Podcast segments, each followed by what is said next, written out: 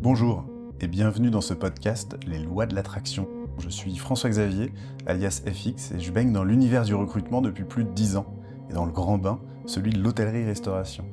Depuis mes débuts en 2006, beaucoup de choses ont changé. En quête de sens, candidats et collaborateurs attendent des entreprises qu'elles les fassent progresser, eux et la société. Savoir placer l'humain au cœur de la stratégie d'entreprise est devenu un critère de réussite. J'ai décidé de créer ce podcast pour aller à la rencontre de dirigeants, de DRH, de directeurs recrutement et de voir quelles sont leurs stratégies qui leur permettent d'attirer, de fidéliser et d'inspirer les collaborateurs. C'est parti pour ce podcast autour des lois de l'attraction. Bonjour Charlotte. Salut FX. Merci de m'accueillir à l'Institut du potentiel humain. Des potentiels Des humains. potentiels humains. Exactement, merci. Bah, je t'en prie. Du coup, on va se découvrir aussi un petit peu parce qu'on a été mis en relation et je ne sais pas encore grand-chose sur toi.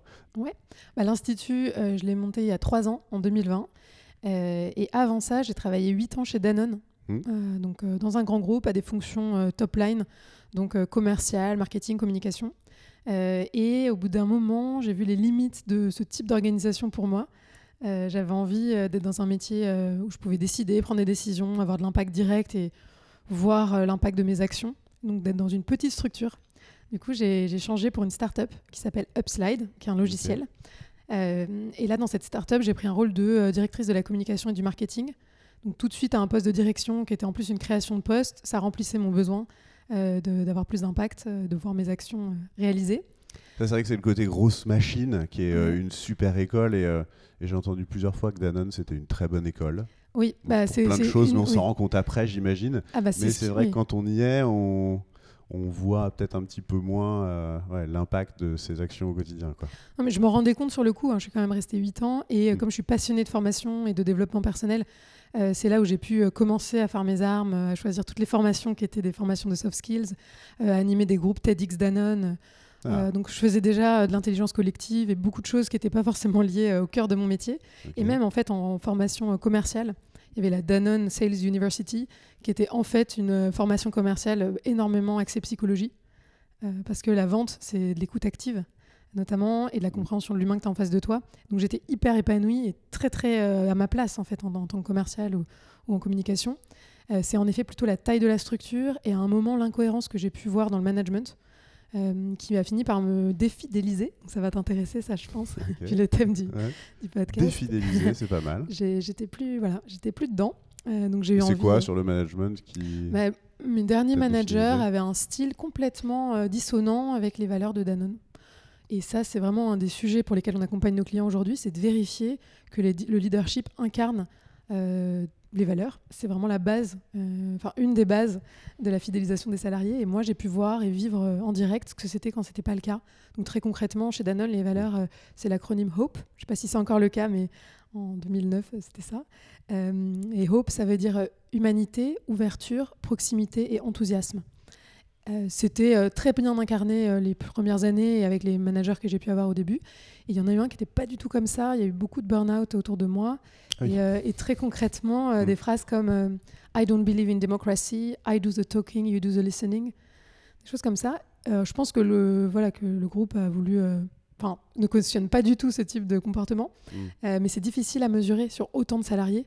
Donc voilà. c'est- Ah bah, c'est difficile de s'assurer que tous tes managers euh, suivent la ligne euh, que tu as écrite et que tu aimerais voir se décliner euh, dans toutes les équipes. Quoi. Ouais. C'est ça. Donc là, je te donne un exemple de management. Et parfois, c'était dans les prises de décision, qui sont aussi des choses qu'on observe aujourd'hui maintenant chez les clients qu'on accompagne. Mm. Des décisions stratégiques. euh, si je prends des exemples en marketing, euh, où tu te dis, tiens, la mission, c'est d'apporter la santé. Mais à un moment, est-ce qu'on va faire ce choix-là dans l'achat d'un ingrédient? Est-ce qu'on va plutôt se dire, euh, j'en prends un qui va nous permettre d'être plus rentable? Ou euh, d'apporter la santé Donc, Des endroits où je trouvais que c'était pas Ouais, tout à fait aligné. voilà. Donc du coup, je me suis dit petite structure euh, avec des Ouais, ouais. fondateurs euh, qui euh, ont l'air sur le papier de partager mes valeurs. Donc c'est vraiment les valeurs qui t'a Ah raccroché parce que c'était la petite intro, mais du coup Upslide, ils ont un, un métier assez différent de celui de Danone. ah oui, complètement. C'est un logiciel qui permet de gagner du temps sur Excel et PowerPoint à destination des, des banquiers. Donc euh, c'était pas du tout euh, le produit qui m'a fait les rejoindre. Ce sont les fondateurs Antoine Vétès et Philippe Chazalon euh, qui euh, avaient leur entreprise avec une vingtaine de personnes et trois valeurs fortes qui sont la confiance, l'excellence et le plaisir au travail et qu'ils incarnaient euh, complètement dans ce que je voyais dans le processus de recrutement. Et dans nos discussions, on n'a parlé que des valeurs. On n'a Et pas pourquoi processus parlé. de recrutement, du coup? Forcément, ça m'intéresse, ça. Euh, bah, pour donner un exemple, j'étais en retour de mon deuxième congé maternité. Euh, j'ai dû annuler au dernier moment. J'ai écrit. Je me suis dit, dans le grand groupe, ce que j'ai envie de quitter aussi, c'est euh, le fait de porter des masques de faire énormément de politique et de faire attention. Et je me suis dit, ce que je veux aussi obtenir dans la prochaine entreprise, c'est le fait d'être complètement moi-même. Et euh, j'allaitais. Et au dernier moment, je me suis dit, ça va être compliqué. Je je me voyais pas arriver. je voyais que le timing serait pas bon entre mon allaitement et l'entretien avec Antoine. Et donc, je lui ai envoyé un message en disant euh, Bon, je suis en train d'allaiter en ce moment, ça va être compliqué. Ce qui n'aurait pas du tout été possible dans mon entreprise. C'était ton test. Ouais. Là, là, c'est toi qui les recrutais. Je oui, complètement. Je voulais être sûre que j'ai. Bah, c'était quand même un gros saut et on me faisait une belle proposition chez Danone et c'est un groupe que j'aimais. Donc euh, il y avait quand même un choix, euh, ça a été un gros choix Mm. et un, un saut vers quelque chose qui n'était pas du tout sur le papier euh, la, la décision la plus logique, rationnelle. Euh, et en fait, bah, voilà, première réaction d'Antoine, c'était Ah, j'en sors il n'y a pas longtemps avec ma femme, euh, euh, super, euh, bien sûr, commençons par un entretien euh, téléphonique et on, se verra la pour le tour d'après. euh, super. Et je me suis dit, ah, c'est génial. Et après aussi, quand j'ai commencé l'entretien et que tout de suite j'ai expliqué que je voulais rejoindre un endroit euh, qui partageait mes, valeurs, euh, j'ai senti un- une synergie, une symbiose dans, dans l'échange. C'était en alignement avec lui qui était très fort, euh, où c'était vraiment ça qui comptait également et que c'était beaucoup plus important que, que ce qu'on allait faire. euh. C'est là qu'a germé l'idée de l'institut, peut-être, avec cette première question. Euh, peut-être, Ou- peut-être. Là où ça a germé, c'est surtout que donc, quand j'ai rejoint Upslide, j'ai commencé euh, par faire de la communication et du marketing, donc ce, euh, que, ce que je savais faire a priori. Et en fait, je me suis tout de suite intéressée plus à la stratégie humaine de développement de cette organisation, en étant toujours avec Antoine et Philippe, à parler euh, euh, des enjeux humains, et à faire beaucoup de com interne plutôt que de com externe. Et donc en six mois, on a vu ensemble que ce qui était le beaucoup plus adapté pour moi et pour l'organisation, c'était que je passe Chief People Officer. Et donc là, j'ai mis en place le processus d'onboarding, les points de fin d'année, des formations au feedback pour tout le monde, des formations à la communication, euh, des séminaires sur les valeurs parce qu'on grandissait et qu'on passait tout d'un coup de 20 à 80, puis à 100, puis à 150 et qu'on ouvrait dans cinq pays, qu'il y avait des langues, des cultures. Donc euh, ouais, tout d'un coup, j'ai changé de... Enfin, je, je me suis mise dans le, en phase avec le métier qui me correspondait le plus. Après, là où, pour le coup, tu as pu expérimenter aussi euh, quelque chose, c'est la- l'agilité que tu peux avoir dans une petite structure comme ça, euh, de, façonner un peu ton poste euh, suivant, euh, bah, un, tes compétences et ce qui t'attire. Oui. Et en même temps, du coup, c'est ça, vous vous êtes rendu compte aussi que finalement, le fait de communiquer en interne, de renforcer la cohésion, quelque part, c'était quoi aussi intéressant que de faire de la com externe et que du coup les équipes étaient plus performantes ou euh, c'était un peu le labo quoi. Oh, euh, oui, c'est un peu, euh, c'est complètement le labo et c'est aussi euh, ce que je souhaite à tout le monde en fait dans sa vie professionnelle et, et c'est pour ça aussi qu'on s'appelle l'institut des potentiels humains, c'est de partir des potentiels des gens, euh, d'e- d'estimer que tout le monde en a et que quand on a trouvé le sien, on est, on est excellent et on est au bon endroit et on est épanoui et on est performant. Mm. Et du coup, bah moi le mien, c'est euh, de travailler sur l'humain et c'est pas euh, la communication et le marketing. Ok. J'étais pas tout à fait au bon endroit. Et comment ça s'est passé cette création d'institut? Donc voilà, tu, Ouais. tu découvres euh, cette, euh, ce- ce- ces compétences qui te conviennent le plus. Ça fait performer l'organisation. Exactement, Et on est premier moment, à Happy at ouais. Work. Euh, on n'a pas de turnover. enfin, ouais. J'ai tous.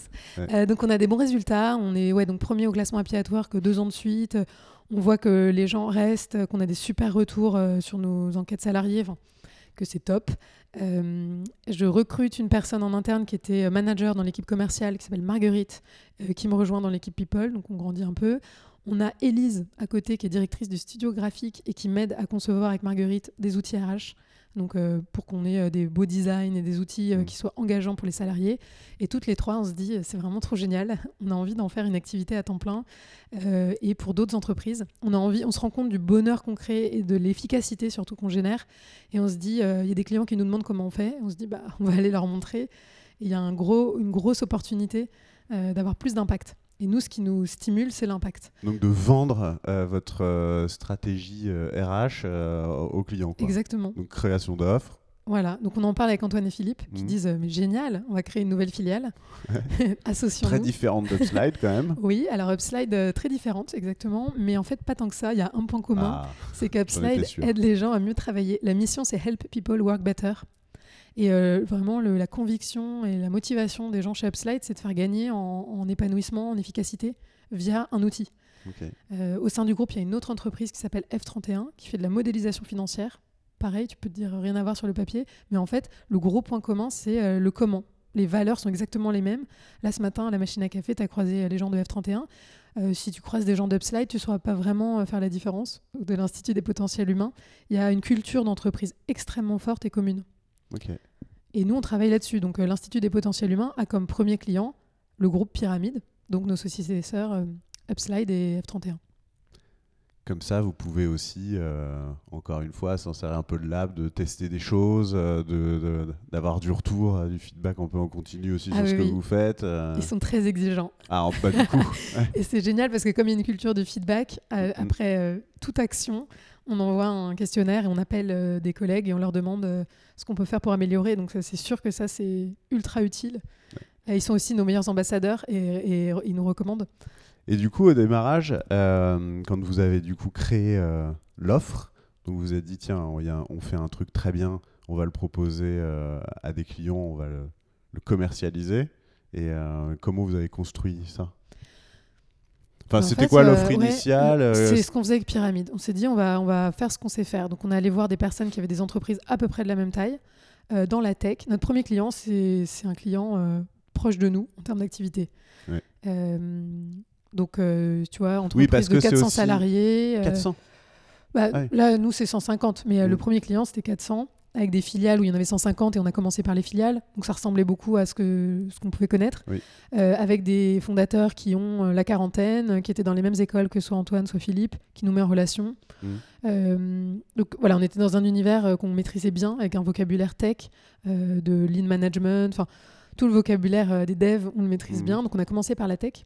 Et en fait, très rapidement, on s'est rendu compte que ce qui nous, les clients qui nous, qui font appel à nous, ce sont ceux qui ont envie d'avoir des méthodes de management actuelles et qui s'intéressent aux méthodes d'aujourd'hui et de demain et qui ont envie d'intelligence collective. Parce que là, du coup, au début, l'offre initiale, c'était très euh, euh, onboarding, euh, communication, enfin fluidifier la communication, l'écoute, etc. Et après, vous avez basculé sur le management ou tout de suite? Non, c'était Parce que tout de l'offre, suite. elle a évolué, j'imagine aussi, bah, parce que vous, vous êtes rendu compte que vous pouvez avoir des actions, Alors- de- une action de plus en plus large ou quelque chose comme ça ou... Franchement, non. Le, le sujet depuis le début, c'est si tu vois le management comme un système, comme tu as le système euh, comptable, financier, Mm. et que tu imagines le système de management d'une organisation, ça a toujours été notre sujet. Donc on venait nous voir pour faire une analyse du système d'évolution interne, par exemple, et on décidait avec, les, et avec une équipe projet interne. On- à chaque fois, on vient en conseil et en accompagnement avec Mm. l'équipe RH ou les dirigeants, et on construit avec eux. Donc on- c'est comme Ouais, si on venait en renfort et qu'on augmentait euh, l'équipe RH pendant un temps pour leur permettre de mettre en place des processus qu'après ils sont capables de faire perdurer.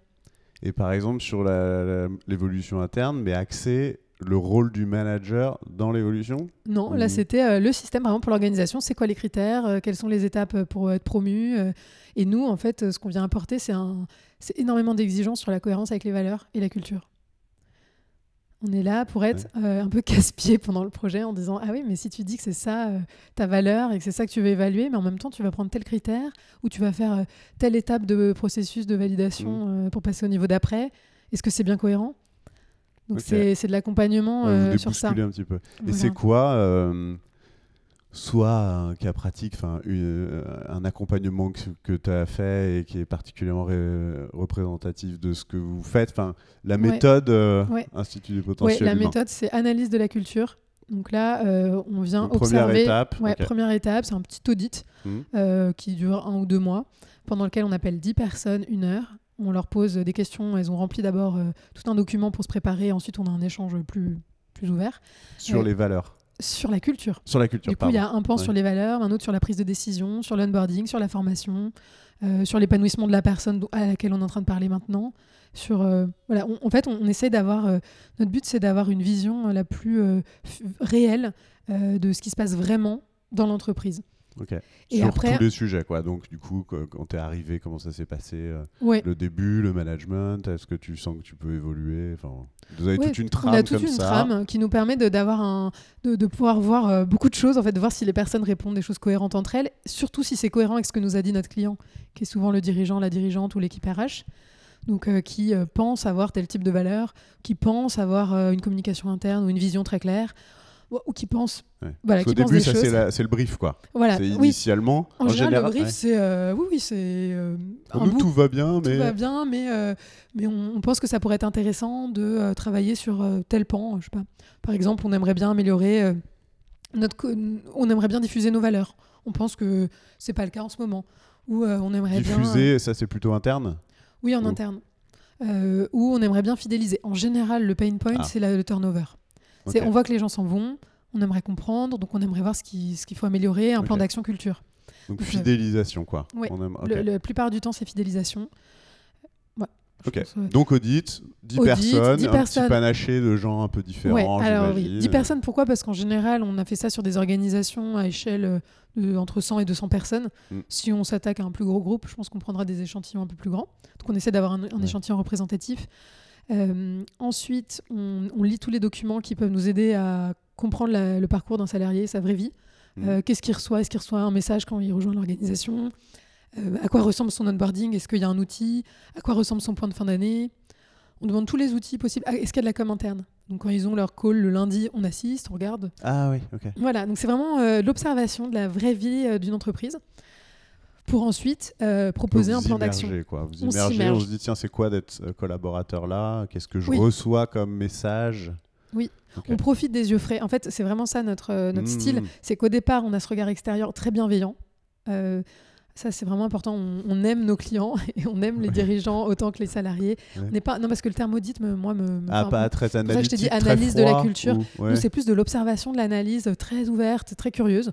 On se dit, tiens, c'est quoi ce nouveau groupe humain qui Mmh. collabore Comment ça se passe chez eux? On observe ça. Et euh, une fois qu'on a observé, bon, on n'est plus trop avec le regard extérieur au bout d'un moment, parce qu'on commence à, à s'immerger. Et là, on passe dans la partie plan d'action, où on va venir mettre en place les outils prioritaires avec le client. Et en général, là, il y a vraiment, euh, dans nos, dans nos spécificités, il y a le fait qu'on est presque membre de l'entreprise pendant un temps. Parce que là, pendant un ou deux mois, c'est juste, entre guillemets, hein, une heure d'interview avec les dix collaborateurs. Donc ça fait 10 heures. Mais... Et après, il y a aussi ces moments euh, où vous venez assister à des choses. Ouais. Donc ça, c'est les Ou deux lire. premiers mois. Et après, On il a y a un rendez-vous. période où vous vous posez, vous le- vous laissez décanter un petit peu, ou c'est pendant les Non, deux non, mois là, on y vous va. Là, on- live? Ah ouais. Non, non, là on voit notre client, on lui dit voilà, euh, voilà ce que, à quoi ça ressemble votre organisation euh, Mm. avec nos yeux, voilà ce qu'on a vu, et voilà du coup euh, ce qu'on recommande comme plan d'action euh, culture. Si vous avez envie, alors selon l'axe qu'ils nous ont donné, mais c'est souvent de fidéliser, donc euh, Ouais. voilà, pour fidéliser, on recommande ces actions-là. Et après, on leur dit bon bah si vous voulez, en général comme c'est des tailles d'entreprise où il n'y a pas forcément, soit il y a une grosse équipe RH, soit il n'y en a pas. S'il n'y en a pas, on demande un chef de projet culture et on met en place les- le plan d'action avec ce chef de projet euh, ou cette chef de projet. Et euh, quand il y a une équipe RH, là, on, on vient en renfort pour euh, les accompagner, mettre en place les choses sur lesquelles ils savent, enfin, qu'ils savent pas faire. Et en général, c'est quoi? Les- En enfin, Parce général- que j'imagine que Mm.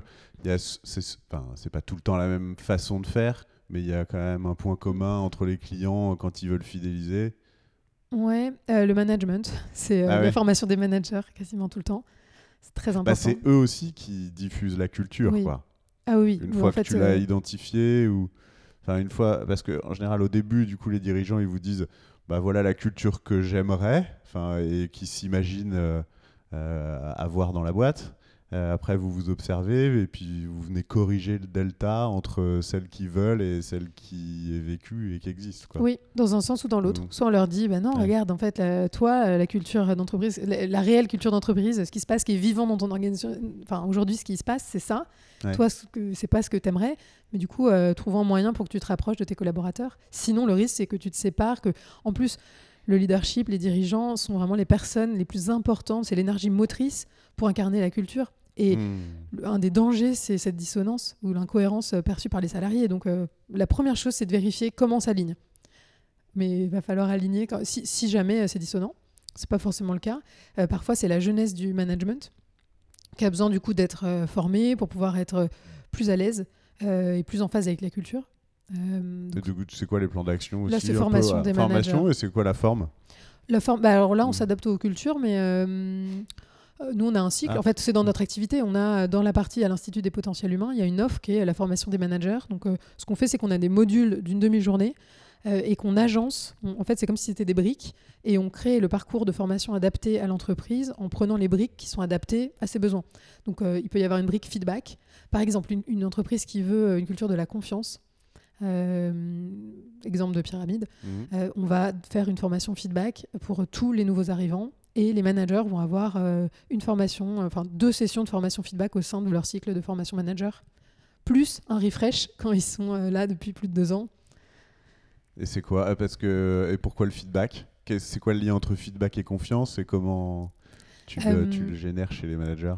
Ouais, alors le lien là, moi que je fais entre feedback et confiance, c'est que c'est un pour nourrir la confiance entre deux personnes qui collaborent, le fait de savoir se dire les choses qui sont importantes pour soi, donc c'est l'essentiel en fait, parce que ça permet d'être complètement euh, sincère dans la relation et euh, d'avancer euh, avec à la fois le côté humain et efficace.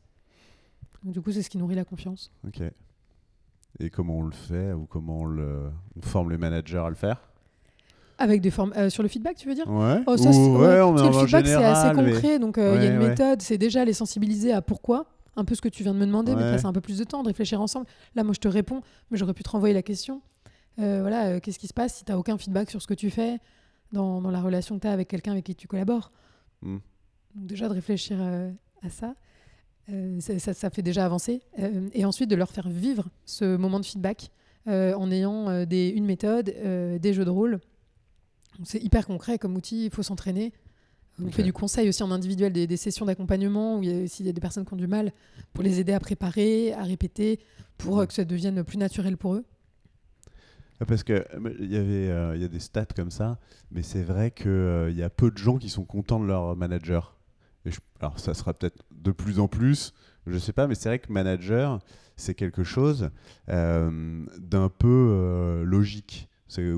Aujourd'hui, ça fait deux ans que tu es dans ton poste. Euh, bon, bah, la, la- la boîte elle grandit, hop, bah, tu deviens manager et puis tu vas encadrer. quoi. C'est un peu euh, une suite et en plus, c'est une attente des gens quelque part. C'est bah, ça fait 2-3 ans que je suis à mon poste, donc maintenant je veux être manager. euh, Et Ouais. pour autant, c'est quelque chose qu'on n'apprend pas forcément. quoi.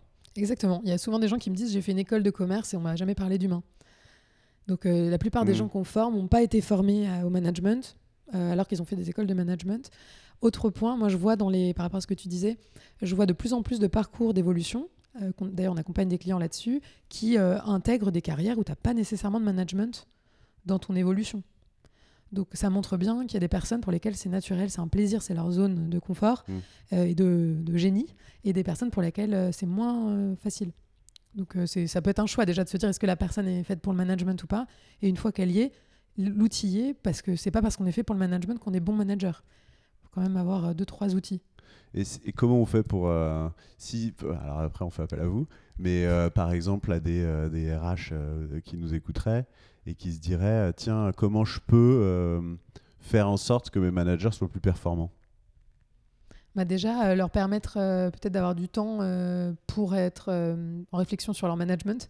En fait, on voit dans les problèmes des managers qui nous remontent, c'est euh, le fait d'être euh, dans un flux incessant d'activités euh, qui leur permet pas du tout de prendre du recul et de réfléchir sur leur management.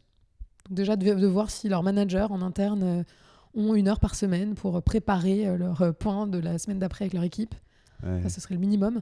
Mais souvent, Ouais, je c'est suis avoir le- de ça. C'est avoir le temps de manager, quoi, Voilà. quelque part. le aussi. considérer comme une tâche qui nécessite de la préparation. Mm.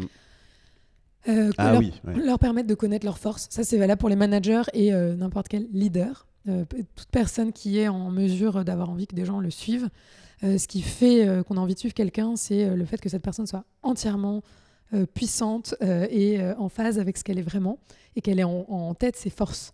Ça, c'est dans un livre que, tu connais peut-être qui s'appelle Nine Lies About Work, qui est une référence en termes de management qui est vraiment intéressant. C'est des, personnes de Harvard Business Review qui ont interviewé des, des managers, qui ont observé des organisations pour voir ce qui faisait la performance et qui ont identifié neuf mythes, neuf mensonges qui perdurent dans les organisations. Et il y en a un qui est sur le leadership, en disant euh, leadership is a thing, c'est quelque chose le leadership. Ils disent non, en fait les gens n'ont pas de leadership, les gens ont des followers, des gens qui les suivent. Et on suit qui? On suit les personnes qui ont une unicité, quelque chose voilà, de, de fort euh, et qu'ils assument. Parce que ça nous rassure d'avoir quelqu'un qui est ancré, qui est en confiance et qui Mmh. sait où il va. Et, et du coup, j'aurais tendance à dire à ces RH euh, qui ont besoin d'accompagner leur manager de leur permettre de mettre des mots sur leur talent, sur leur force de caractère et de leur permettre de le cultiver. D'être en confiance. Enfin, qu'il faut en qu'il soit. connaissance déjà. Enfin, En avoir confiance déjà. en soi, quoi. Oui, confiance, mais connaissance. Enfin, de savoir. Nous, tu vois, c'est le premier module de la formation manager, c'est la connaissance de soi. Mhm. Et on les fait travailler sur leurs forces et leurs peurs. Donc, euh, un conseil, ce serait de, de savoir euh, connaître. Quand, quand je te parle de force, euh, c'est des choses euh, très naturelles euh, qui sont pas des compétences. C'est par exemple l'humour. C'est par exemple la capacité d'aimer et d'être aimé. C'est par exemple euh, la gratitude. Là, je suis dans un champ assez émotionnel, mais il y en a d'autres un peu Mhm. plus rationnels. hein. Il y a 24 forces humaines qui ont été répertoriées par Gallup, avec un, texte, un test gratuit en ligne que peuvent faire faire les RH Ah. à leurs euh, équipes.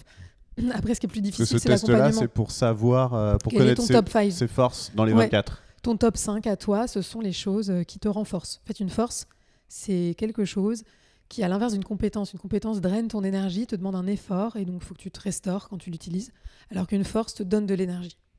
Première chose. Deuxième chose, elle est naturelle, t'as rien à faire pour ça, elle est là. Ça, c'est chouette, ça. pratique, exactement. Ouais. et, euh, et la troisième chose, c'est que ça te permet d'atteindre l'excellence.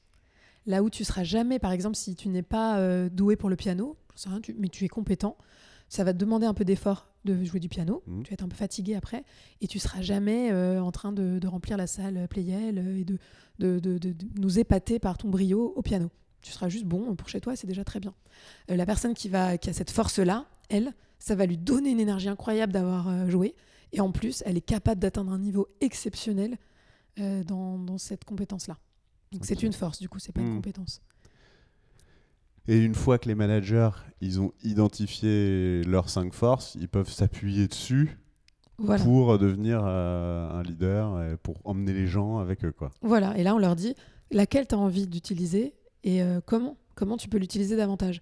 Pré- c'est, aussi un outil pour prévenir du burn-out, euh, parmi d'autres outils, mais le fait Mm. d'utiliser ces forces au moins 20% tous les jours de ton temps te permet d'être en meilleure forme.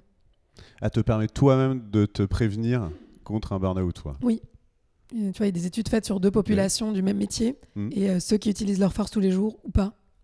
C'est quoi ta force? Euh, Tes forces? Ouais, Ou mes non, forces. mais Moi, j'ai- j'ai par exemple l'amour de l'étude et de l'apprentissage très haut. Euh, et euh, c'est aussi ce qui m'a conduit à faire, euh, à faire ce métier maintenant Ouais. et à, à pas créer. Enfin, tu vois, c'est quand même l'Institut des potentiels humains. On n'a pas créé un, un cabinet, on a créé un institut. Pourquoi? Parce que j'ai un besoin de recherche, d'études, de formation personnelle, enfin, d'auto-formation et de lecture euh, ultra euh, poussée. Hmm Et moi, ça, c'est ce qui me renforce. Donc, je sais que j'ai dans mon agenda nécessairement dans la semaine, voire tous les jours, un moment d'apprentissage et de transmission. Tu vois, hier, je, je formais mon équipe à un sujet. Ça, c'est essentiel euh, dans mon quotidien. Donc ça, ça te donne de l'énergie. De Voilà. le faire, de Oui. pouvoir avoir ce temps. euh, Ouais. Euh, je t'ai donné l'exemple de capacité d'aimer et d'être aimé parce que je l'ai aussi. Euh, sinon, je n'aurais pas pensé. Et, et ça, ça me... je pense que je le fais en essayant d'avoir le maximum d'interactions euh, proches et sincères avec des gens dans la journée. C'est important pour moi de ne pas rester dans la surface et, d'avoir un, et de pouvoir dégager euh, de, l- un- quelque chose de l'ordre de la reconnaissance hmm.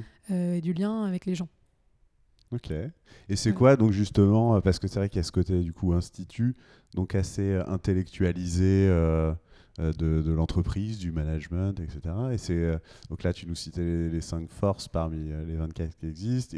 Il y a quoi d'autre comme euh, comme gros piliers comme ça un peu théoriques euh, qui toi Ah, t'ont permis Avec euh, plaisir, ah tu me lances. Moi, je tiens quand même à dire avant que notre, Ouais. on est entreprise à mission et notre mission, c'est de diffuser des méthodes euh, de collaboration euh, qui permettent l'efficacité et la durabilité des entreprises reposant sur les sagesses et sur les sciences. Donc, on, on fait quand même des méthodes. Et donc, le Oui. côté appliqué, comme tu l'as dit, pragmatique, outil est très important quand même. Euh, mais donc là, je vais rentrer dans le champ euh, plutôt euh, recherche, euh, Mm. sagesse qui me passionne. Euh, donc là, tu veux que je te donne des, des- des livres, par exemple, ou des, courants? Voilà. Les je piliers, dirais, quoi, ouais, dans les pour- pour le début, pour donc, commencer à ouais. s'intéresser à ça, parce que c'est ton oui. expertise majeure. Le pilier, c'est c'est de créer les conditions de, colla- de collaboration ou de coopération. Donc nous, on étudie tout ce qui peut permettre à des êtres humains d'être efficaces et performants ensemble. C'est le collectif. Du coup, pour ça, euh, dans, les, dans les sources importantes, dans les ressources, il y a Will Schutz, qui est un psychologue américain qui a écrit L'élément humain. Et lui, il estime que ce qui fait la performance d'un collectif, c'est l'estime de soi. Et il a, il a étudié euh, pendant des années euh, des collectifs Mm. et il a tout un texte en anaphore où il dit J'ai d'abord cru qu'une équipe performante était celle qui. Et alors il fait toute une liste celle qui avait un leader inspirant, celle qui était euh, complémentaire, celle qui était diversifiée, celle qui était similaire, celle qui était compétitive. Enfin, tout- tous les, toutes les idées qu'on peut avoir. Et il finit par dire Non, j'en ai. J'en conclus, j'en arrive à la conclusion qu'une équipe performante est celle qui est capable d'exprimer ses besoins et ses peurs. Estime de soi, non, ouais. C'est les deux choses. Donc il dit en estime fait pourquoi? soi, Parce que si tu peux dire tes besoins et tes peurs, c'est que tu es dans un climat ouvert. Euh, et donc euh, ce qui fait une bonne coopération, c'est un climat ouvert, c'est l'ouverture. Donc on peut dire ses peurs et ses besoins. Mhm. Et pourquoi? Parce que le climat d'ouverture est celui qui va permettre l'estime de soi de- d'exister. Euh, les moments où un- une coopération est, enfin où on collabore et qu'il y a des frictions, c'est parce que tout d'un coup il y a de la fermeture. Donc la fermeture, c'est je dis plus ce que je pense, c'est euh, je me braque, c'est je me vexe, c'est je te je te t'assène mes contre-arguments au lieu de t'écouter, Mhm. euh, c'est je veux plus travailler avec cette personne, c'est on parle pendant une heure du meeting qui vient d'avoir lieu au lieu de faire autre chose euh, et on n'a pas su le dire en direct. Tout ça, c'est euh, il y a une psychologue américaine qui parle du drama et elle dit qu'on passe deux heures et demie par jour à faire du drama en moyenne. Pas moi. Bravo. Tu dois avoir une bonne estime pas. de toi et de l'ouverture. C'est pour ça. Non, non, mais vas-y. Et du coup, le drama non, non. ben, le drama, c'est tout ce que je viens de te décrire. Ouais. C'est ce que Will Schutz aurait peut-être appelé euh, la fermeture. Euh, le fait d'être, Ah, c'est l'inverse d'être ouvert. Quoi. C'est, c'est quand on se met euh, à se faire un dialogue intérieur ou avec les autres qui est pas très constructif, qui est dans la défensive et euh, qui est lié à nos peurs et nos besoins euh, qui ne sont pas comblés. Pour ça, le lien avec euh, Ouais, ouais. pouvoir dire ses peurs et ses besoins. Ça, après, est-ce que ça dépend pas aussi un peu des gens?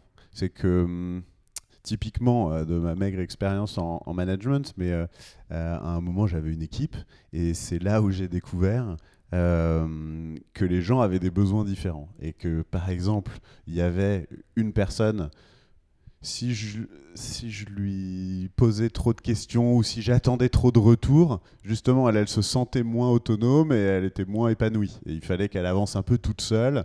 Et elle, elle me sollicitait de temps en temps, mais finalement, euh, moins elle exprimait un peu euh, ses besoins et ses peurs, euh, plus elle était contente. Alors qu'il y en avait une autre, si je le faisais pas minimum une fois par semaine, voire une fois, deux ou trois fois par semaine, bah, c'était quelque chose de bloquant. Il fallait absolument qu'elle puisse libérer euh, ce qu'elle pensait et qu'elle me le dise pour pouvoir avancer et passer à l'étape suivante. Alors Ouais. qu'il y en a d'autres qui vont se sentir justement, euh, si tu leur demandes un petit peu trop euh, de ce qu'ils en pensent, enfin voilà, si tu fais des points un peu trop réguliers, bah, ils se sentent un peu trop observés et un peu fliqués ou je sais pas. Oui, bah en fait, là, c'était exactement en train de résumer euh, le fait qu'on a tous des besoins différents. Le- la, le- la nécessité, c'est de pouvoir exprimer ses peurs et ses besoins. Donc là, Mm. tu as une personne qui avait un besoin d'expression et de lien, et tu en as une autre qui a besoin d'autonomie, d'indépendance et d'action, par exemple. Ah, et ça, c'était la façon Il faut quand même que tu le saches juste au Voilà. départ. Elle va parler au début, celle qui a besoin d'autonomie. Ouais. Et une fois que tu as compris ce besoin, elle, son besoin, c'est euh, d'avoir cette indépendance. Ah. Et, et le problème, c'est si tu n'es pas un manager auquel, elle- à qui elle peut le dire. Donc, ce qui fait que, que ça devient Oui, compliqué et que l'équipe se ferme, c'est euh, que tu n'as- c'est de ne pas pouvoir exprimer à un moment ses besoins et ses peurs. Ok. Donc ça, ça serait un peu conseil euh, à un manager ou jeune manager ou euh, euh, un manager qui vient d'arriver dans une nouvelle entreprise, une nouvelle équipe qui est à mon avis un des challenges les plus costauds. Euh, c'est de se poser et de comprendre euh, les Oui. besoins et les peurs de chacun et comme ça de se faire une petite feuille de route après euh, Oui, et de puis de le comment je demander. dois gérer. Exactement, et après d'avoir des, des rituels de management qui lui permettent d'actualiser. De, d'actualiser. on est des êtres de besoin. Tu vois, ça commence avec Maslow, mais on a les besoins primaires, voilà, et après, il y a des besoins de plus en plus sophistiqués. Et, et l'idée, c'est de se dire que ça change tout le temps. Tu n'as pas toujours les mêmes besoins euh, d'un jour sur l'autre ou dans ton, en fonction de ton. Tu peux avoir quelqu'un qui a besoin à un moment d'être super accompagné parce qu'il est au début de son poste, qu'il connaît pas ou qu'il a peur de, je sais quel, il a peur de quelque chose. Et au bout d'un moment, en fait, cette personne, elle va passer à un besoin euh, d'autonomie et d'indépendance parce qu'elle maîtrise son poste. Si tu ne Mhm. captes pas ça, il y, a- il y a un moment, ça va, tu vas passer du manager bienveillant, euh, accompagnant, au micro-manager insupportable. Alors que tu vois, tu es resté pareil. Il faut aussi bosser, il faut pas faire que parler avec ses équipes quand même. oui, exactement. Et donc l'idée, c'est exactement ça, c'est de rendre ça, justement, parce que tu es en train de dire, c'est complètement contre-intuitif. Et je pense que hum, c'est bien la clé, c'est qu'il faut savoir bien en parler de façon efficace pour éviter de trop parler. Moi, ce que je vois, ah. c'est le problème, justement, euh, dans, numéro un des organisations, c'est le temps qui est passé à parler des problèmes de communication. C'est incroyable. Mais parlez-en plutôt que d'en parler. C'est-à-dire. Exactement. Donc, donc c'est ça. Il, y a des... il vaut mieux avoir un rituel tous les trimestres où tu mets ton équipe une heure et demie dans une salle et où tu fais le bilan du trimestre pendant lequel on va pouvoir se dire euh, comment on va, ce qu'on a réussi, ce qui a été difficile pour nous, quelles sont les solutions. Et comme ça, on s'améliore de trimestre en trimestre et la collaboration est ouverte plutôt que de se dire euh, bah faut pas en parler de ces choses-là parce que ça prend du temps et du coup en fait t'en parles dix fois plus et de structurer il y a une autre chose c'est mm. libérer la parole c'est super hein, mais si c'est pas structuré s'il n'y a pas euh, une façon de faire avec un processus qui fait que c'est fait de façon euh, bah, saine et organisée pour euh, tout, le monde, c'est pas non plus très engageant. Par exemple Qu'est-ce que tu as pu, pour corriger un défaut comme ça, qu'est-ce qu'il faut faire? Bah, par exemple, il y a une astuce toute simple, c'est si tu poses une question à ton équipe et que tu as envie de connaître, par exemple, leur peur, et que tu veux faire un tour de table, de laisser un temps de réflexion individuelle en silence, de laisser à chacun le temps d'écrire, euh, avant de pouvoir s'exprimer. Ça évite qu'il n'y ait qu'un type de profil qui arrive à participer, qui sont les personnes euh, qui sont hyper dans l'improvisation ou qui sont extraverties. Mhm. Euh, donc tu inclus tout le monde et ça permet même aux personnes les plus extraverties en fait de réfléchir un petit peu avant de s'exprimer. Et donc tu te retrouves avec un niveau de qualité d'interaction et d'échange qui est augmenté. Ok. Ça, c'est une toute petite astuce d'intelligence collective. Mais déjà, nous, on fait quasiment aucun tour de table euh, à l'Institut des potentiels humains sans cette méthode-là. Pas à chaud, quoi. Nous, c'est toujours, euh, dès qu'on se pose une question, il y a toujours, tu nous verrais, en, que ce soit en visio ou en présentiel, tu vas nous voir toutes se baisser. Il y a une question, tout le monde se baisse sur sa feuille, écrit trois phrases et on parle. Enfin, là, je te parle de 20 secondes d'écart. Hein. On n'est pas là en train d'écrire un roman, hein. mais c'est ces 20 secondes qui changent, euh, qui font toute la différence. Ok. Le fait de. Bah après, c'est toujours. c'est aussi qu'il y a des gens qui ont peut-être déjà réfléchi et donc ont déjà un petit peu la réponse, et d'autres qui se sont pas encore réfléchi sur tel ou tel sujet. Donc euh, il faut leur laisser le temps de juste réfléchir et pas de se faire conditionner aussi par le premier qui parle. Exactement. Et de suivre. Ok. Après, il y a des outils, tu vois, les, sur les peurs, quand je te parle des peurs, nous, on a un outil qui s'appelle la matrice des peurs, où euh, sur un sujet, euh, tu, tu, vas réfléchir à quelles sont très concrètement, en fait, souvent quand on a peur, c'est parce que c'est un peu flou, qu'on n'a pas pu verbaliser exactement ce qui nous inquiète. Et, c'est embêtant parce que la peur, c'est vraiment une, une, émotion paralysante qui est très utile pour identifier qu'il y a quelque chose à débloquer. Du coup, il faut y aller, enfin, il faut la traiter, sinon on est, on est, on est bloqué. Euh, et donc, du coup, cette matrice, il y, a plusieurs colonnes. Au départ, tu listes ta peur. Donc, mettons, euh, tu sois jeune manager et que ta peur, c'est euh, que ton équipe ne t'intègre pas, ne t'accepte pas. Donc tu arrives, tu as super peur, comme tu viens de dire, soit tu es dans une nouvelle entreprise, soit tu es mmh. monté en grade et c'est tes anciens collègues, situation qui arrive souvent. Et en fait, tu pas très bien. Donc du coup, ça va créer en fait ces barrières dont je te parlais tout à l'heure. Tu vas être un peu plus fermé, même inconsciemment. Tu vas être un peu sur la défensive en fait, à observer en permanence si les autres sont en train de t'accueillir ou pas, comment ils prennent ce que tu dis. Donc ça va pas être super fluide. Du coup, tu as intérêt à te poser deux secondes et te demander qu'est-ce qui me fait peur au fond? Et donc là, écrire des phrases très concrètes. Donc ma peur, c'est par exemple euh, qu'ils suivent pas ce que je leur demande, qu'ils fassent pas en fait. Quand je demande un truc en point mmh. d'équipe, euh, que les gens le fassent pas finalement, euh, ou qu'ils me critiquent en direct. Ou qui me parlent avec un ton désagréable. J'en sais rien. Là, j'invente complètement. Parce que mmh. oh, ce qui est intéressant, c'est que derrière la peur de ne pas être intégré, quand tu vas dans du précis, les gens ont des, des peurs enfin finalement totalement différentes. Et là, ils peuvent mettre un mot sur ce qui, eux, derrière la peur de ne pas être intégré, c'est quoi euh, très précisément euh, l'image qu'ils ont, la peur concrète qu'ils ont. Ensuite, tu as une autre colonne qui est euh, comment je peux prévenir que ça arrive? Donc là, c'est un, moment de réflexion sur OK, j'ai peur que, qu'on me parle pas bien, comment je peux prévenir? Ah, bah, je pourrais faire un atelier sur comment on se parle dans l'équipe, nos valeurs, les interactions, les règles.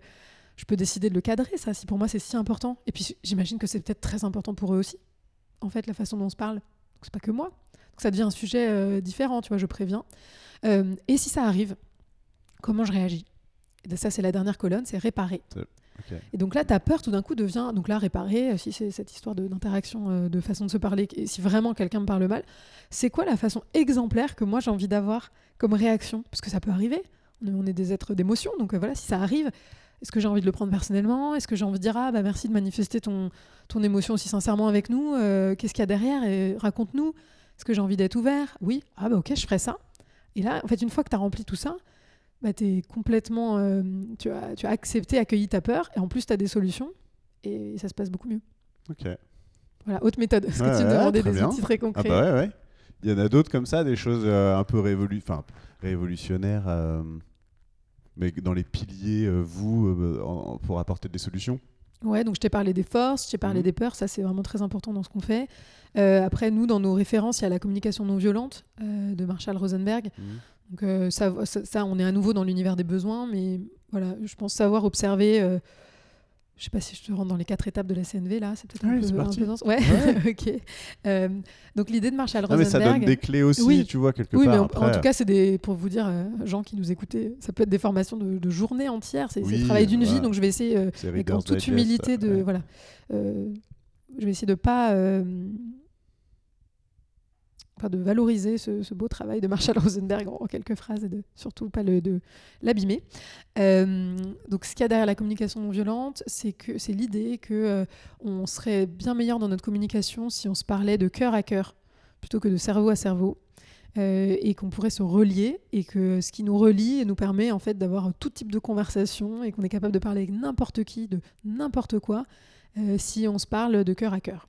Ça veut dire quoi? Ça veut dire que la plupart de nos communications qui finissent par être violentes, donc les moments où on est en conflit, les moments où, ce, que, ce que Marshall Rosenberg met derrière la violence, c'est beaucoup la notion de jugement. Donc le moment où on juge l'autre, euh, où on se juge soi-même, parce que la communication non violente peut être euh, aussi dans la communication Interne. avec soi-même Ouais. interne. Donc, tous ces moments de jugement, euh, c'est en fait des besoins euh, inassouvis qui s'expriment de façon désespérée. Donc lui, il pense que euh, on est des êtres qui pouvons communiquer en parlant. que Si on se parlait de nos besoins plutôt que, euh, que, que de nos peurs, on aurait une super communication. Donc euh, face à, il faudrait qu'on prenne un exemple concret, ce sera plus parlant. Est-ce que tu peux me donner un exemple de quelque chose qui pourrait t'énerver? Quand ça va passer vite. Ça va pas assez vite? Ouais. Et donc ce serait quoi comme situation? T'es où?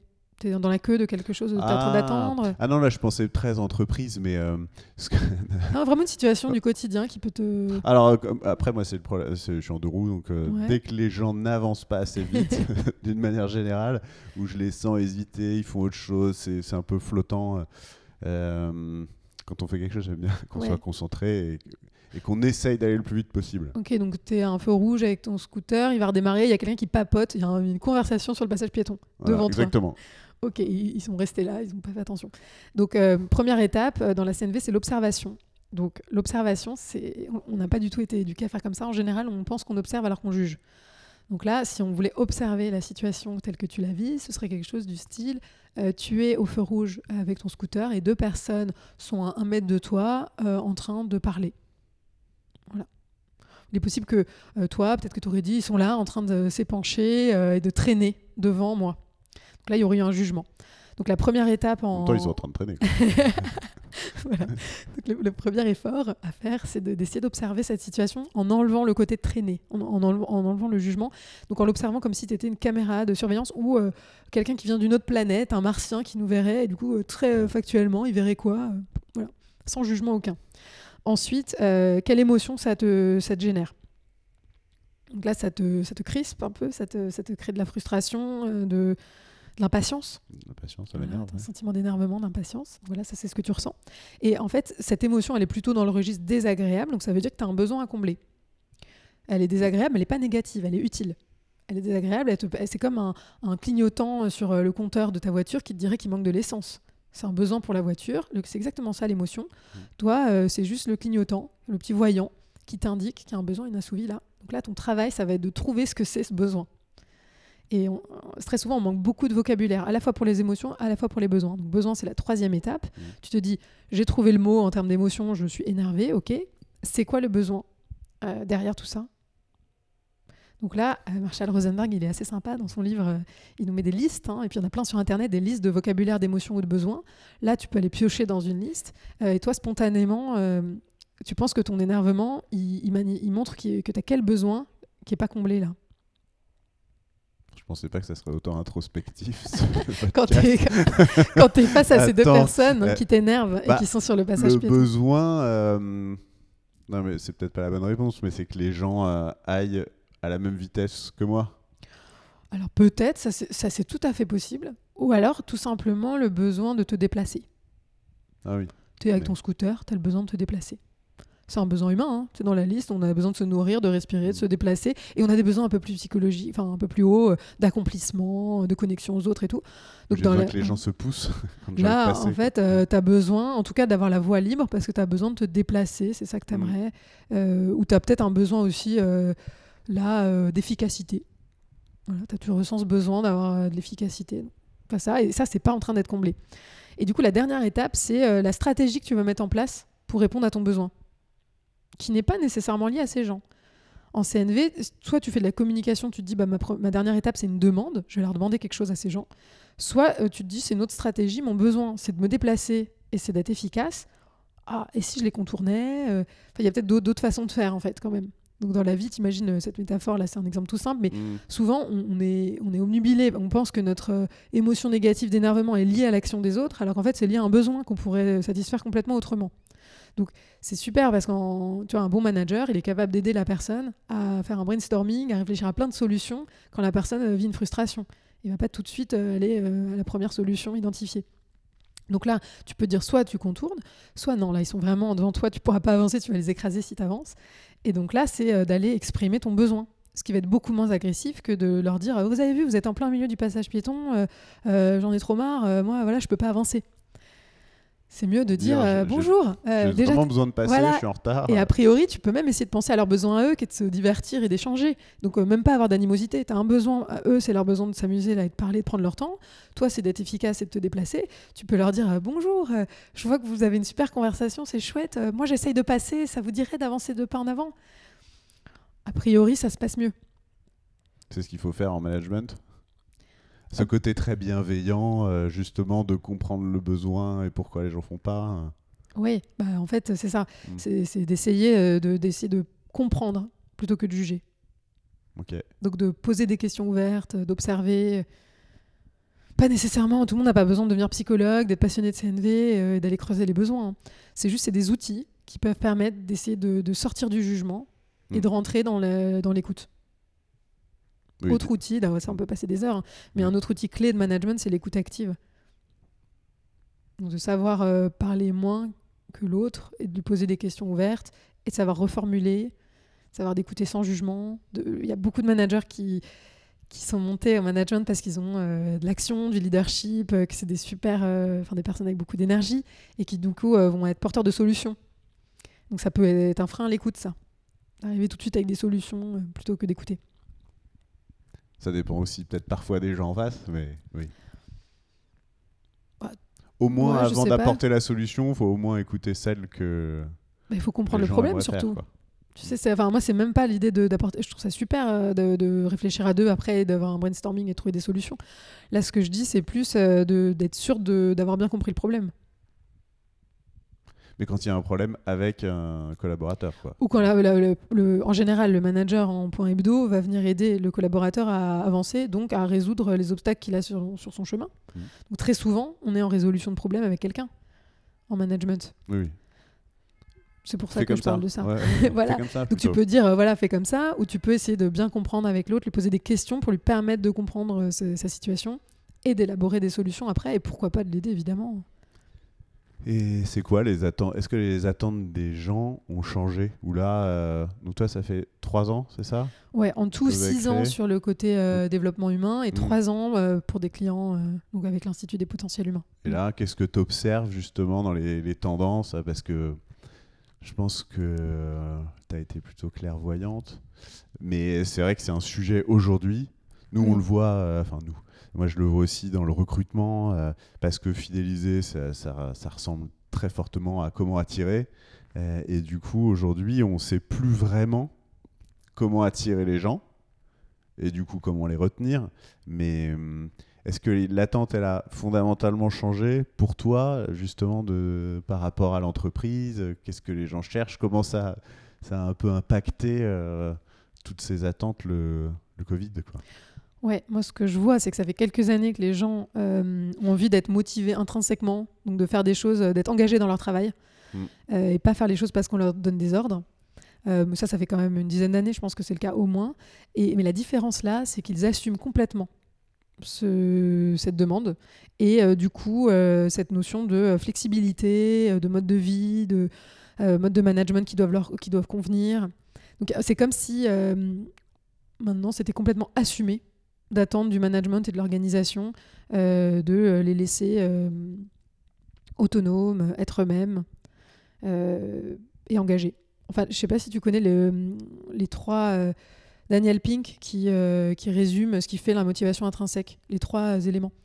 Il y a euh, le fait d'être autonome, le fait de. il appelle ça mastery en anglais. C'est un peu le, le développement, le fait de grandir. D'être expert, quoi.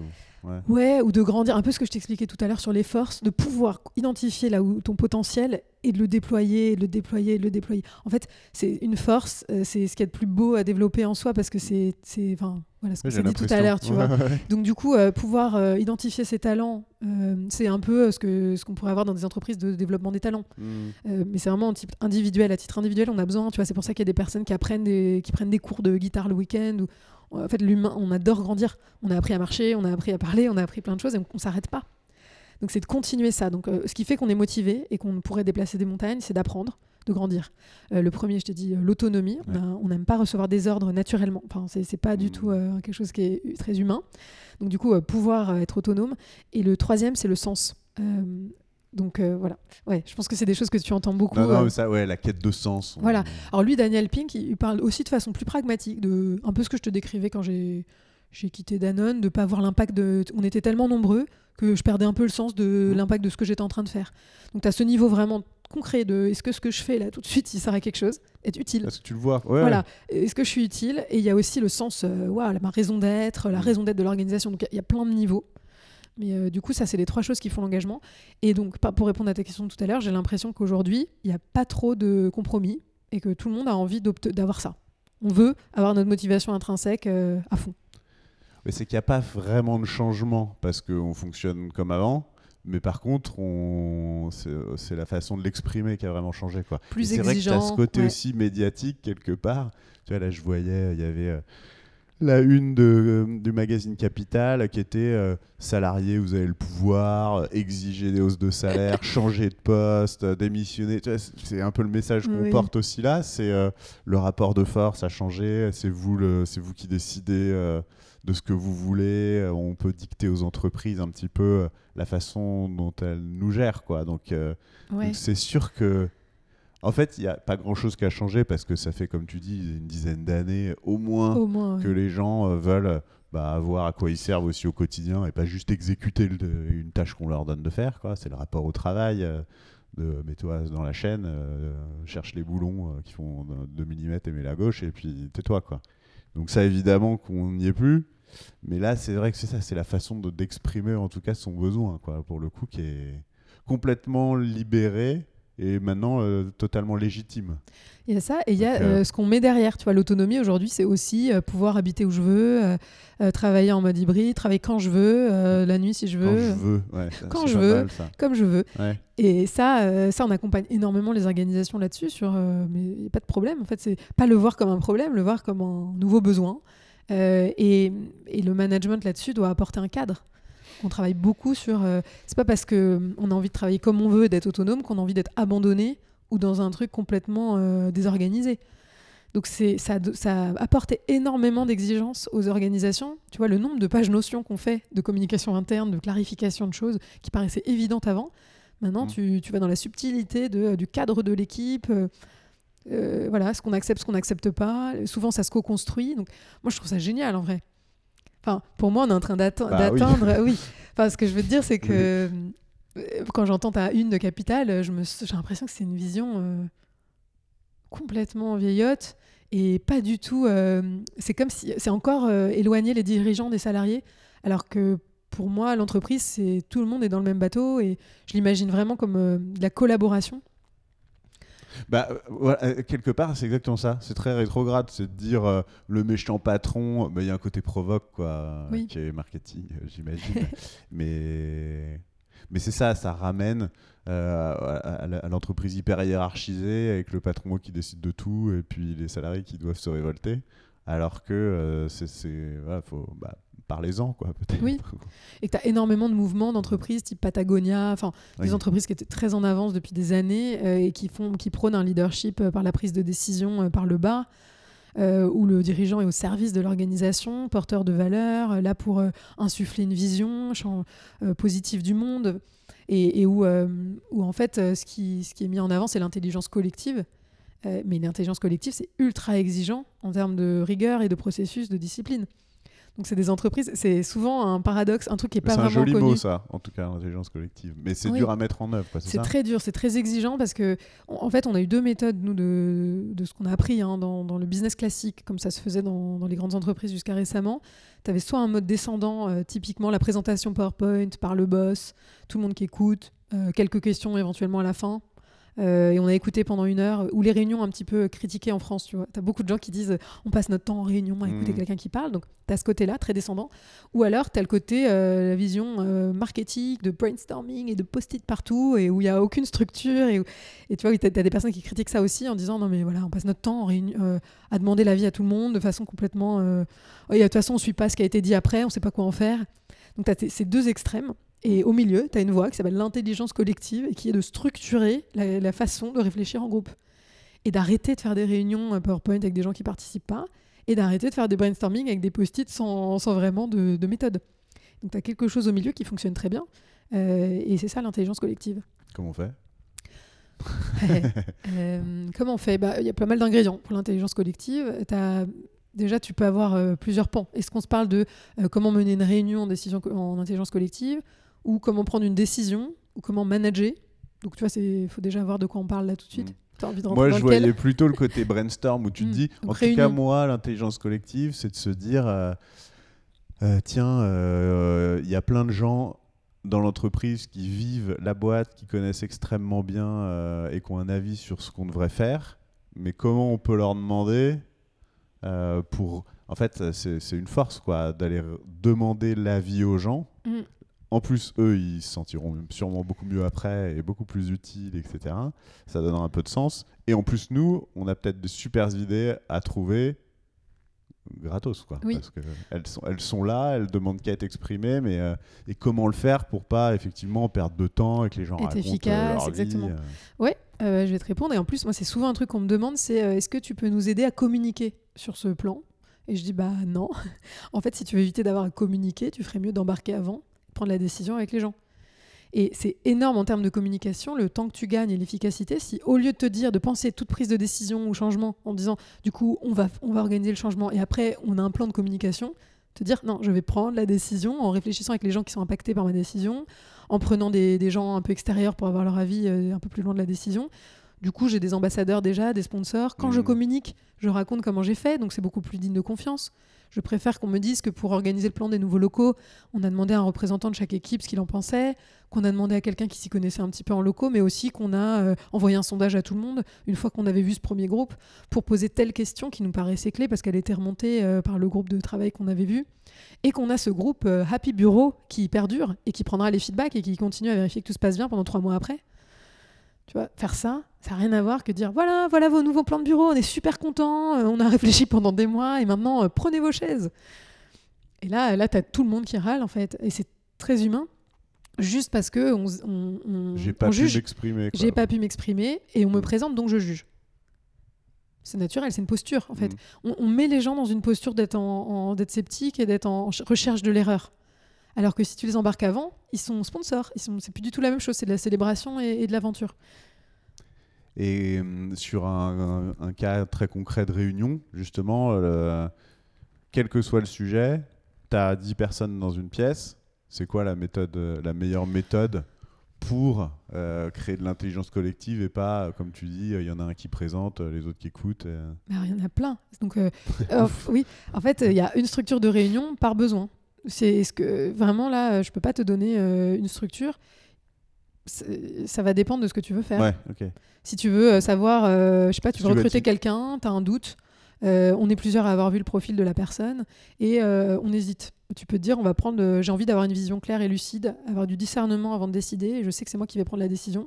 Je fais venir ces différentes personnes qui, du coup, vont être embarquées dans cette réunion de prise de décision, donc vont comprendre ma décision derrière. Donc c'est un peu ce que tu disais là, c'est plus facile. Et je vais prendre par exemple la méthode des six chapeaux de Édouard de Bono, euh, où lui, il considère que pour mieux prendre une décision, il faut penser de façon latérale. On a tendance à avoir toutes nos pensées qui se mélangent quand on doit prendre une décision, aussi bien le, les faits que le pour, le contre, euh, mes émotions, euh, mes next steps. Tout ça arrive dans une façon un petit peu brouillon dans ma tête selon mon profil. Je vais avoir plus d'optimisme, plus de pessimisme, mais globalement, j'ai ma méthode un peu par défaut qui se met en place dans ma tête. Euh, et, et lui, bah, il recommande de passer dans six chapeaux. Donc c'est un peu voilà, six façons de penser de façon latérale et en groupe. Comme ça, tu croises euh, des, regards différents sur les différents angles de prise de décision. Exemple, est-ce que je dois recruter cette personne? Euh, bah, Les faits, c'est quoi? Euh, voilà, s'appelle, voilà son prénom, voilà son CV, voilà les compétences qu'on a pu vé- vérifier, voilà le cas pratique qu'elle a fait, voilà le salaire auquel elle prétend, voilà le salaire que nous on propose, on, en est à telle étape, tous les faits de recrutement. Elle a vu, euh, elle nous a tous vus dans cette salle, ok. Ensuite, tu passes par exemple au chapeau jaune. Donc là, c'est euh, qu'est-ce qui est super avec ce, ce profil? On que optimiste et positif. Ensuite, tu passes au chapeau noir. C'est quoi les risques? Euh, Etc. Donc, il y en a six comme ça. Et, euh, et en fait, là, ce qui se passe, c'est que angles, quoi. on, est- on a des angles. C'est incroyable comme ça marche. Enfin, comme le fait d'être plusieurs nourrit les différents angles et tu te rends compte de trucs que tu n'avais pas vus dans tous les chapeaux. hein. Et euh, ça permet de sortir de ton mode habituel. On sait qu'il y a des profils plus pessimistes, plus optimistes. C'est super Mhm. en complémentarité, mais aussi ça t'enferme dans des rôles. Et là, tu es obligé de sortir un peu de ton confort. Moi, par exemple, je vais être plus euh, optimiste. Et euh, quelqu'un qui va arriver avec les risques, parfois, me, me casse un peu mon énergie et mon, en- mon élan.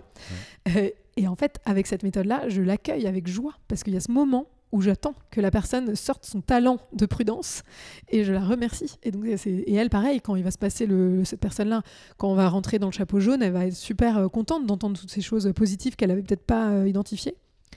Et ça va lui permettre d'avoir une vision aussi plus neutre.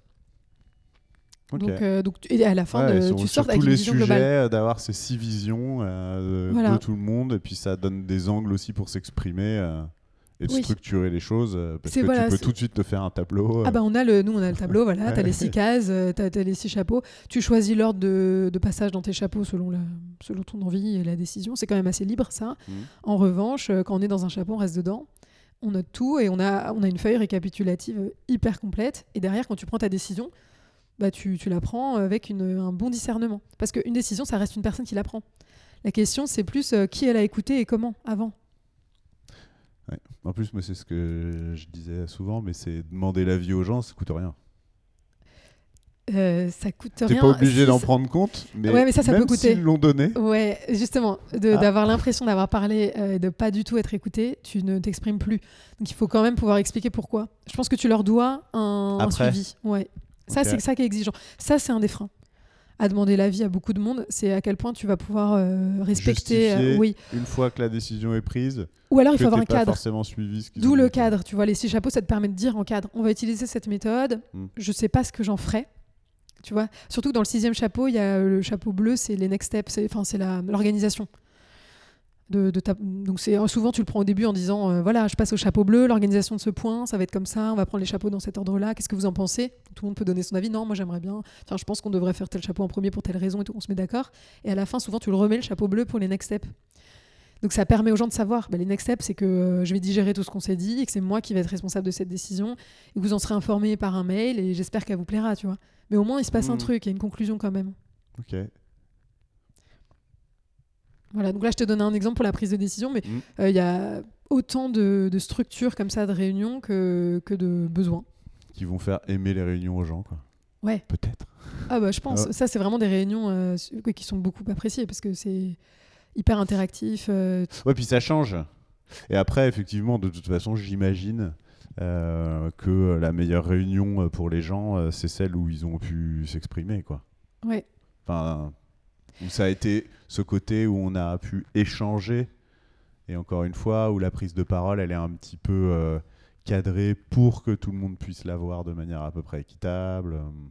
Oui, il y a le- la méthode d'écrire avant dont je te parlais. Mm. Il y a la méthode de prendre le- les objections Donc c'est c'est la décision par consentement, plutôt que de demander à tout le monde est-ce que vous êtes d'accord, qui peut prendre des heures, parce qu'en fait chaque- c'est très large comme question et tu es en train de parler d'un sujet et tout le monde va un peu... Il y a un risque de sortir de, de- de l'efficacité. Euh, tu peux demander plutôt euh, qui a une objection. Et ton objectif, ça va être le- de lever les objections par rapport à la décision. Du coup, on rentre que dans euh, ce qui va vraiment être utile, parce que tant qu'il y a une objection, on peut pas prendre la décision, c'est qu'elle n'est pas bonne. Mm. Donc, euh, et, et ça, c'est pareil, ça permet de mettre en avant les personnes qui, justement, en général, ce qu'on n'ose pas dire en réunion, c'est quand on n'est pas d'accord. C'est souvent ça. Donc, euh, vous êtes d'accord? Oui, oui, oui, oui, oui. Et puis, en fait, euh, non, il y avait peut-être une objection qui est sûrement super, on va la découvrir dans deux mois, et c'est dommage, si on l'avait su, ça aurait été mieux. Donc, ça permet de mettre euh, ces personnes-là. parole. Ouais, exactement. C'est un peu ça, ton, le fil rouge, quelque part, de vos, vos interventions ou de toi, ta croyance. C'est vraiment ce côté, il faut que les gens puissent être très libres C'est l'ouverture. de parler. Quoi. Tu sais, c'est ce que je te disais au début de ne pas mettre de fait- barrière Ouais. à ce que les gens puissent s'exprimer. et- c'est que ce soit suffisamment ouvert pour qu'on puisse euh, réaliser le projet. Ça reste des aventures en fait. Euh, Les gens, ils viennent pas là pour, euh, pour se battre, se disputer ou euh, souffrir. On, on vient là au travail pour œuvrer dans quelque chose de commun. Du coup, tu es là avec des gens a priori. si on imagine que, je, je- voilà, je prends le cas de figure où tu as choisi ton métier, tu as choisi une entreprise, elle a envie de te fidéliser, normalement, tout est là. Donc, qu'est-ce qui, fait que c'est si compliqué? Je me dis, bah, juste euh, que peut-être qu'on a oublié qu'à la base, on est des collaborateurs, des gens qui sont là pour coopérer, œuvrer dans un truc qui nous motive tous ensemble. Et donc, ce qu'il faut, c'est que ce soit un climat ouvert et structuré pour qu'on y arrive. Tout simplement. Quelle belle, quelle belle phrase de fin. Et voilà. Ouais. Ben, la belle phrase de fin, c'est de se rappeler que c'est très complexe, l'humain. Ouais. C'est pas une machine. Donc euh, euh, voilà, ça reste humble comme démarche et il faut commencer par des petits pas. Mais c'est comprendre, comme tu dis, c'est comprendre aussi à quel point c'est complexe. Au moins, se rendre- voilà, c'est la sensibilisation. Si on peut faire un truc euh, là aujourd'hui avec ce, Ouais. en- dans notre échange, c'est euh, se dire c'est complexe, c'est bourré de, de faux pas. et et- et l'essentiel, c'est de comprendre que c'est complexe et d'avoir des plans d'action qui sont vraiment faits avec des, des- des petits pas et pas de vouloir euh, tout de suite euh, embarquer les gens dans des énormes changements euh, très loin du terrain. Plutôt être vraiment à la base de la maille humain. Est-ce qu'il y a d'autres choses que tu voulais dire? On a fait un bon tour. Ouais. on s'est bien euh, d'échapper dans, cette, dans, dans l'univers non, mais qui, est, voilà, qui est hyper intéressant et qui est effectivement, comme tu le dis, je pense, euh, avec tout ce qui se passe aujourd'hui, euh, finalement, il y a toujours quelque chose de positif et ça, ça a été un catalyseur. C'était déjà amorcé de toute façon le fait que les gens allaient exprimer euh, leurs besoins euh, voilà, d'autonomie, leurs besoins de comprendre euh, pourquoi ils se lèvent le matin, à quoi ils servent, cette, le côté sens, et que maintenant, eh ben, on est obligé d'en tenir compte. Quoi.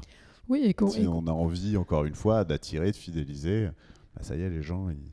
C'est ça, mais que ça peut être vécu comme quelque chose de génial. Et, et une transformation, même pour les dirigeants, hein, une- c'est tellement plus agréable d'être apprécié par ses équipes et de partager un projet. Mm. Donc, euh, en fait, c'est- vraiment une, belle évolution. Moi, je la trouve géniale. Et peut-être, ouais, en conclusion, euh, se dire que, se rappeler qu'on parle du facteur humain et que c'est un des facteurs, euh, c'est le facteur clé de- du succès ou de l'échec d'un projet. Donc euh, de se rappeler de ça, que voilà, on met beaucoup d'investissement, de réflexion sur beaucoup de systèmes dans les organisations, de Mhm. processus, et que le facteur humain, et les Américains parlent même du fucking human factor, Ouais. que tu connais peut-être, Mhm. qui est euh, ce fameux euh, foutu facteur humain, et qui explique la plupart des échecs. Bah, moi, j'aimerais bien qu'on voit le fameux facteur humain, et qu'on le voit comme quelque chose de, de positif, de tout à fait euh, pilotable, et, Et d'indispensable. et d'indispensable. Ouais. Merci Charlotte. Je t'en prie, merci FX. À bientôt. À bientôt. Je fais ça, tu vois, je fais comme ça. Un moment.